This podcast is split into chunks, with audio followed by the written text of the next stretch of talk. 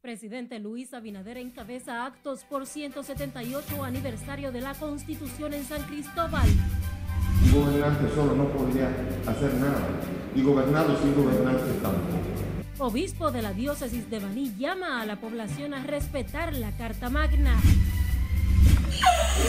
¡Ay, a la princesa, Dios mío! Joven de 17 años es asesinada a tiros y puñaladas por su suegro y su novio. Ambos están prófugos de la justicia.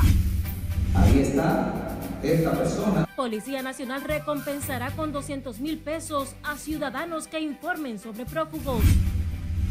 Y en Villamella, agentes matan a dos presuntos delincuentes durante un intercambio de disparos.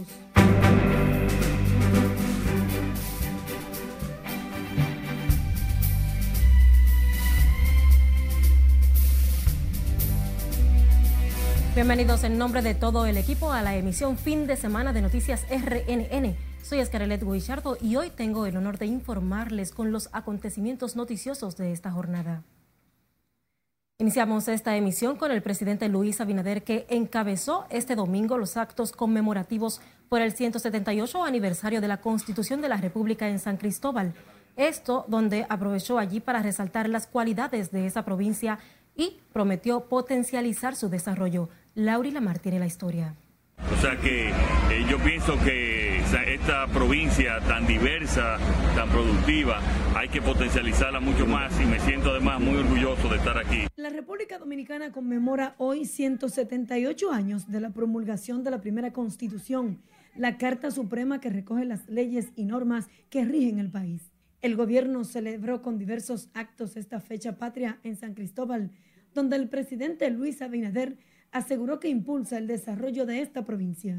Fue la cuna de la Constitución y ha sido siempre una provincia eh, de empuje, emprendedora, que ha estado también a la vanguardia de las ideas y quiero que siga así. Y que cuentan con un eh, gobierno que conoce el valor y reconoce la importancia especial de la provincia de San Cristóbal en todo el país y que la va a seguir apoyando. Eh, como lo hemos estado apoyando en estos dos años y con muchos proyectos para modernizar esta provincia. Una provincia muy diversa que va desde turismo de montaña, en los cacao, en mucha agua, eh, presas que ayudan a todo el país, playas eh, como la de Palenque. El presidente de la Comisión Permanente de Efemérides Patrias, Juan Pablo Uribe, envió un mensaje patriótico al pueblo dominicano llamándolo a mantener viva la soberanía del país. Y es precisamente lo que ha hecho el líder del Estado dominicano, el presidente Luis Abinader. Cumplir. Cumplir con este mandato de la Constitución. Por eso se construye la verja de seguridad fronteriza, la obra más importante de seguridad fronteriza en casi 100 años de existencia a partir del siglo XX de la República Dominicana. Y a la vez nos llenamos de júbilo de ser la cuna de nuestra constitución. San Cristóbal, de gente buena y trabajadora, al igual que nuestro país, estamos orgullosos de aquellos que fueron capaces de escribir para garantizar los derechos y deberes de nuestros ciudadanos. Las actividades incluyeron un desfile cívico-militar en la Avenida Constitución, donde estudiantes de distintos centros educativos de San Cristóbal marcharon a ritmo de tamboras y ondearon la bandera nacional. El presidente Abinader además agotó una intensa agenda en San Cristóbal que incluyó un almuerzo con empresarios, políticos y comunitarios, inauguración de obras e inicio de construcción de otras. Laurila Mar, RNN. Y sepa que el obispo de la diócesis de Barí, Monseñor Víctor Masalles, llamó a los ciudadanos a cumplir con las leyes establecidas en la Constitución de la República y colaborar con las autoridades para establecer la paz social. Monseñor Masalles ofició este domingo la tradicional misa y tedeum en la iglesia Nuestra Señora de la Consolación en San Cristóbal en el marco de los actos conmemorativos por el 178 aniversario de la Carta Magna. Que es gobernante y gobernados los que pueden llevar un país a la prosperidad. Un gobernante solo no podría hacer nada, y gobernado sin gobernante tampoco. Por tanto, es importante entender esto y por eso orar por los que, por los que nos gobiernan y también comprometernos. Porque un tedeo no es decir yo colaboraré, dejaré de temer la autoridad porque habré obrado el bien y habré colaborado con las autoridades para que puedan cumplir con su sagrada misión. Los religiosos asistieron el alcalde de San Cristóbal y otras autoridades municipales, así como altos mandos militares y policiales en representación de los cuerpos castrenses, entre otras personalidades. El Tribunal Constitucional celebró este domingo una audiencia solemne donde su presidente, Milton Ray Guevara, llamó a la sociedad dominicana a respetar, conocer y amar la Carta Magna como herramienta que conduce al progreso y a la justicia social. La audiencia se realizó en un acto que contó con la participación del presidente Luis Abinader. Es preciso resaltar que un cambio significativo se produjo con la proclamación de la primera constitución social del país el 29 de abril del año de 1963 y posteriormente con el advenimiento de la constitución del 26 de enero de 2010 que proclamó que la República Dominicana es un Estado social y democrático de derecho. La audiencia se llevó a cabo en el auditorio del Liceo Musical Pablo Claudio en San Cristóbal y además del mandatario estuvieron presentes la Procuradora General de la República Miriam Germán, así como legisladores, representantes de la Iglesia Católica y Evangélica, entre otras personalidades. Un hombre mató de varios disparos a la exnovia de su hijo de solo 17 años tras una discusión en la que el joven también habría herido a la menor de varias puñaladas en el sector Villa María de Pantoja, en Santo Domingo Oeste. Nelson Mateo con los detalles.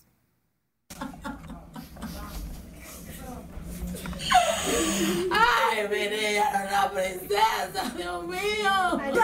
Rosanna Adames llora desconsolada la muerte de la más pequeña de sus hijos. ¡Menane, menane! ¡Menane! Se trata de Rosario Michelle Coco Adames, de tan solo 17 años. La mató el padre del ex novio de la menor, según relató su tío. Y llamó a la, mamá, al, al padre, perdón, y dijo que supuestamente lo tenían enceronado aquí eh, de que un grupo de personas, siendo mentira, y el padre vino vuelto loco con un arma y hizo disparo al aire, hizo disparo a, personas y, también hizo disparo a ella. Según relatan los parientes, el exnovio Luigi Marte, en medio de una discusión, hirió a Rosario Michel y, acorralado por los furiosos amigos de la niña, llamó a su padre, quien llegó al lugar disparando contra todos. A mí me levantó fue el escándalo cuando su hermana dice, me mata a mi hermana si lo disparo, lo tiro, porque fueron como ocho, nueve tiros que, que ese loco vino ahí a quitarle la vida a esa joven. William Eligio es el pistolero que según versiones mató a la menor, que hoy todos lloran en este empobrecido lugar de Villa María, en Pantoja. Cuando la niña cayó, mi mamá salió corriendo. Y mi hermanito, mi hermanito, yo agarré al niño porque estaban tirando tiros. Y el niño me dice, tú no ves que fue Michelle que cayó. Que yo vine para arriba y para abajo yo no supe qué hacer. Y yo vaciaba el 911 y un celular. Y cuando salí corriendo para acá, busqué mi celular, que salí corriendo con mi celular para allá arriba. Mi hermanito estaba tirado. Y yo vámonos para tanto William Eligio Marte como su hijo Luigi están prófugos de la justicia, mientras familiares, amigos y vecinos lloran desconsolados la muerte de la menor. Nelson Mateo, RNN. Seguimos con el tema porque una cámara de seguridad captó el momento en que los acusados de matar a una joven de 17 años en Pantoja huyeron del lugar. La policía solicitó una orden de arresto contra William Eligio alias Víctor y su hijo, señalados por la muerte de Michelle Rocío Coco Adames en Pantoja. Aunque no se han establecido de manera oficial los motivos que desencadenaron la tragedia, versiones refieren que la joven recibió varias estocadas por parte de su exnovio y el padre de este luego de que le propinara varios disparos. El vocero de la Policía Nacional, coronel Diego Pesqueira, anunció que el cuerpo del orden entregará recompensas a las personas que den informaciones a la institución sobre el paradero de los prófugos que son buscados por crímenes y delitos. La medida tiene el objetivo de agilizar los procesos de búsqueda de quienes infringen la ley y ponen en zozobra a la población.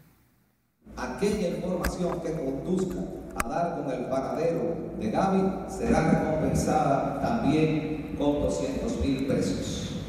Ahí está esta persona, Wander es la persona que ya está detenida y Nicolás Martínez Rivera Gaby es quien se encuentra prófugo. Por cada persona capturada mediante informaciones que sean verídicas, se entregará la suma de 200 mil pesos y los datos se manejarán en absoluta discreción para que quien ofrezca los detalles no sienta ningún temor. La información fue dada a conocer tras la captura de Adrián Romero, quien junto a otros jóvenes alegadamente forman parte de una banda que se dedica a asaltar cooperativas y asociaciones de ahorros y préstamos en distintas partes del país. En tanto, la Policía Nacional informó de la muerte de dos de cuatro presuntos delincuentes tras atacar a tiros a los integrantes de varias patrullas que trataron de apresarlos en el sector San Felipe de Villamella. La institución del orden explicó que los hombres fueron sorprendidos cuando intentaban asaltar a dos mensajeros de una empresa de envío de dinero. Se trata de Heuri Antonio Montero Echavarría, alias Lengua Azul, y Yacer de los Santos, contra quienes existían varias órdenes de arresto por robos, asaltos y agresiones. La policía persigue a otros dos presuntos asaltantes que escaparon de la escena, identificados como Lamparita y El Grande. Hace 30 años que hay un sistema diseñado de drenaje. Vamos a nuestra primera pausa. Al volver, presidente Abinader dice es urgente construcción de un nuevo drenaje pluvial en la capital. Estamos cubriendo toda la fase. Además, autoridades intensifican búsqueda de desaparecidos tras las fuertes lluvias y aplazan para este lunes el conocimiento de medidas de coerción contra el acusado de matar a Jesús Cuevas. Más al volver. No le cambie, esta es la emisión fin de semana de Noticias RNN.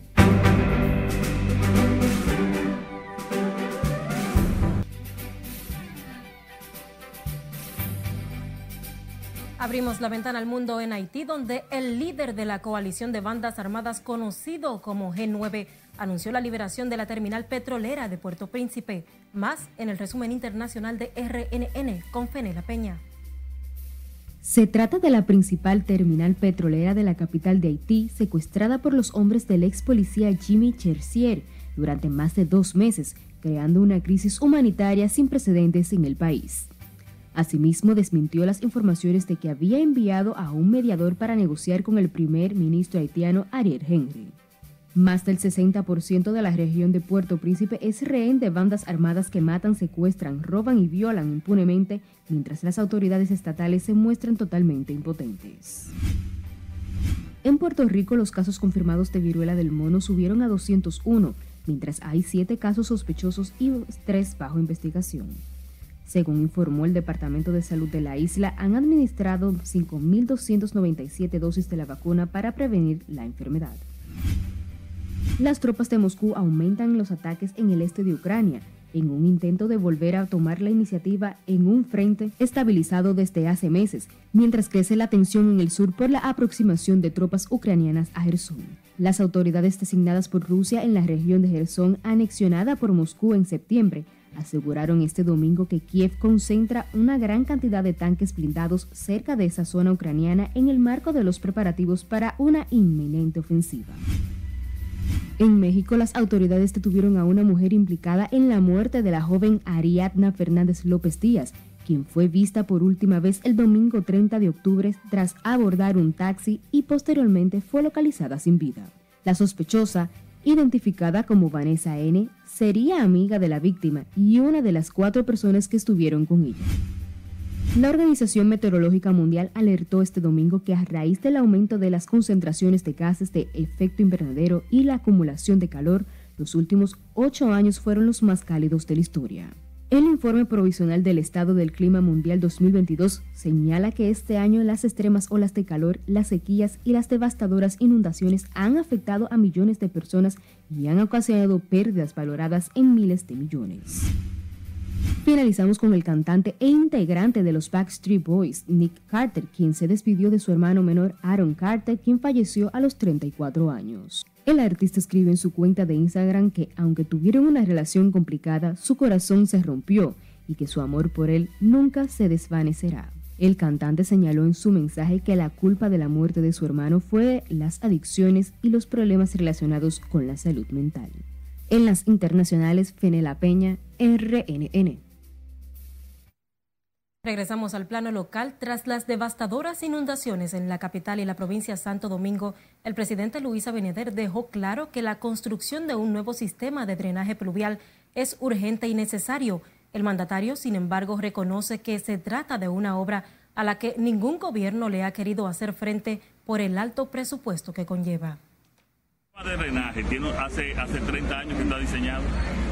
Hace 30 años que hay un sistema diseñado de drenaje. ¿Por qué no se ha hecho? ¿Por qué no se ha hecho? Bueno, porque eh, realmente tiene que haber una decisión, es, un costo, la verdad, muy importante, y ningún gobierno había querido hacerlo. Yo creo que ya eh, no se puede esperar. El jefe de Estado, tras lamentar el fallecimiento de varias personas por el impacto de las lluvias y las inundaciones, informó que el gobierno continúa con el levantamiento de los daños y que tendrán listo un informe en las próximas horas para seguir auxiliando a las familias afectadas.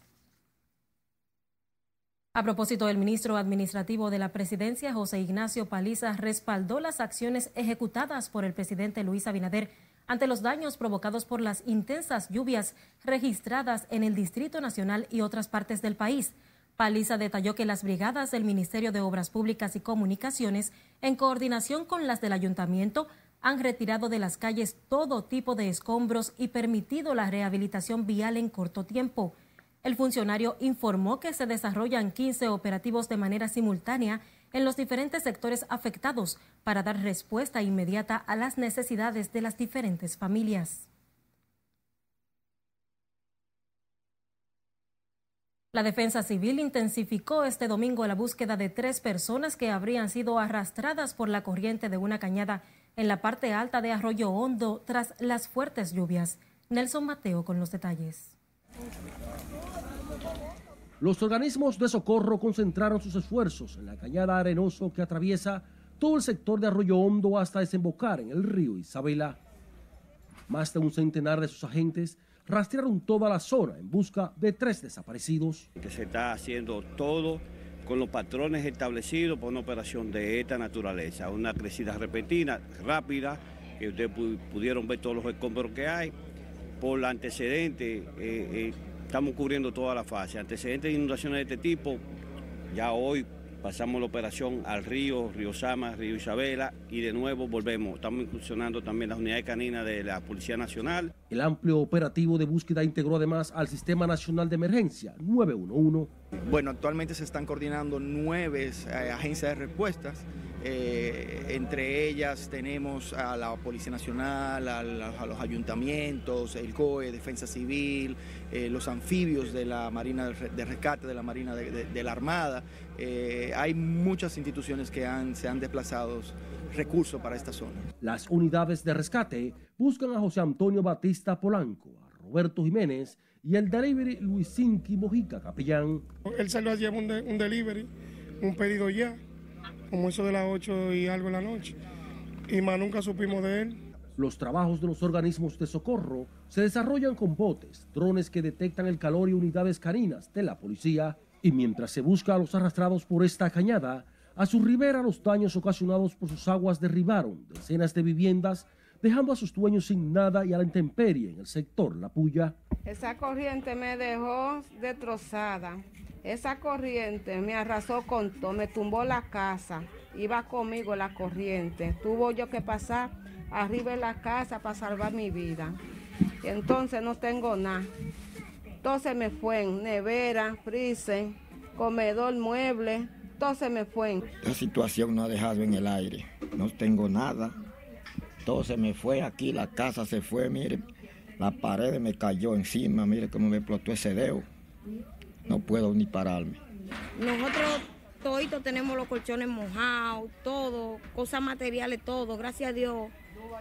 Lo único bueno fue que, gracias a Dios, ningún vecino se ahogó. Pero esa caña trajo gente muerta de, de los ríos, de todos los lados, de para allá, de la bomba personas que estaban cruzando, que venían de su trabajo, lo arrasó. Los habitantes del sector La Puya de Arroyo Hondo y zonas aledañas piden al gobierno y en su auxilio ante el desastre dejado por la cañada El Arenoso, llevándose todo a su paso. Nelson Mateo, RNN. El Centro de Operaciones de Emergencias descontinuó el nivel de alerta amarilla que mantenía para varias provincias por posibles inundaciones repentinas urbanas y rurales, así como crecidas de ríos, arroyos y cañadas.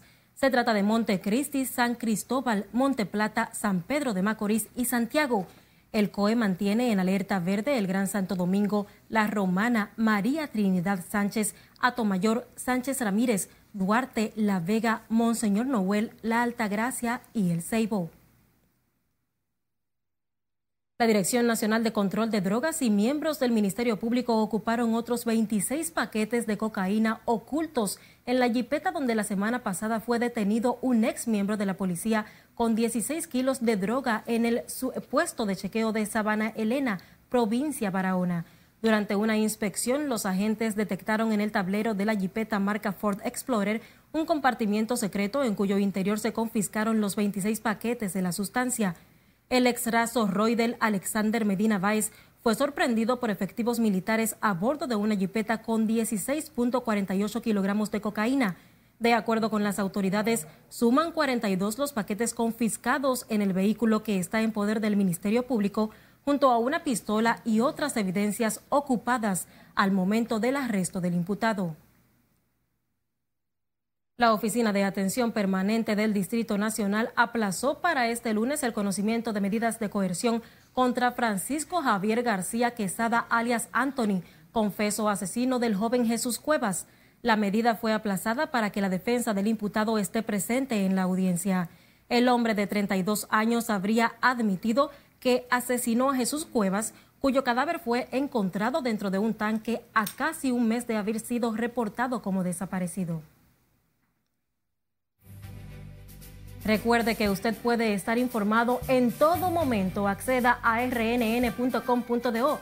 Además, síganos en las diferentes plataformas digitales como Noticias RNN y envíe sus denuncias a la línea de WhatsApp que ve en pantalla. También recuerde que puede escucharnos en las diferentes plataformas digitales y de audio. Estamos como Google Podcast, Spotify y Apple Podcast.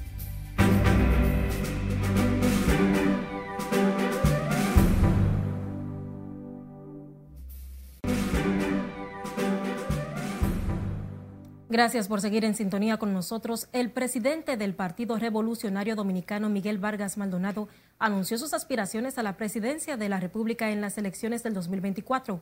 Maldonado hizo el anuncio al encabezar un encuentro de dirigentes de la región metropolitana del PRD que integran el Distrito Nacional y la provincia de Santo Domingo. Viendo el llamado que me han hecho mis compañeras y compañeros, abarcando dirigentes y militantes PRDistas, además de otros sectores de la sociedad en, las diferentes regiones del país y luego de reflexionar sobre los graves problemas que aquejan a la nación, que reflejan el profundo deterioro y retroceso de todos los sectores, motivado por la necesidad que tenemos todos los dominicanos de reorientar el curso que lleva el país he decidido optar por la candidatura a la presidencia de la República.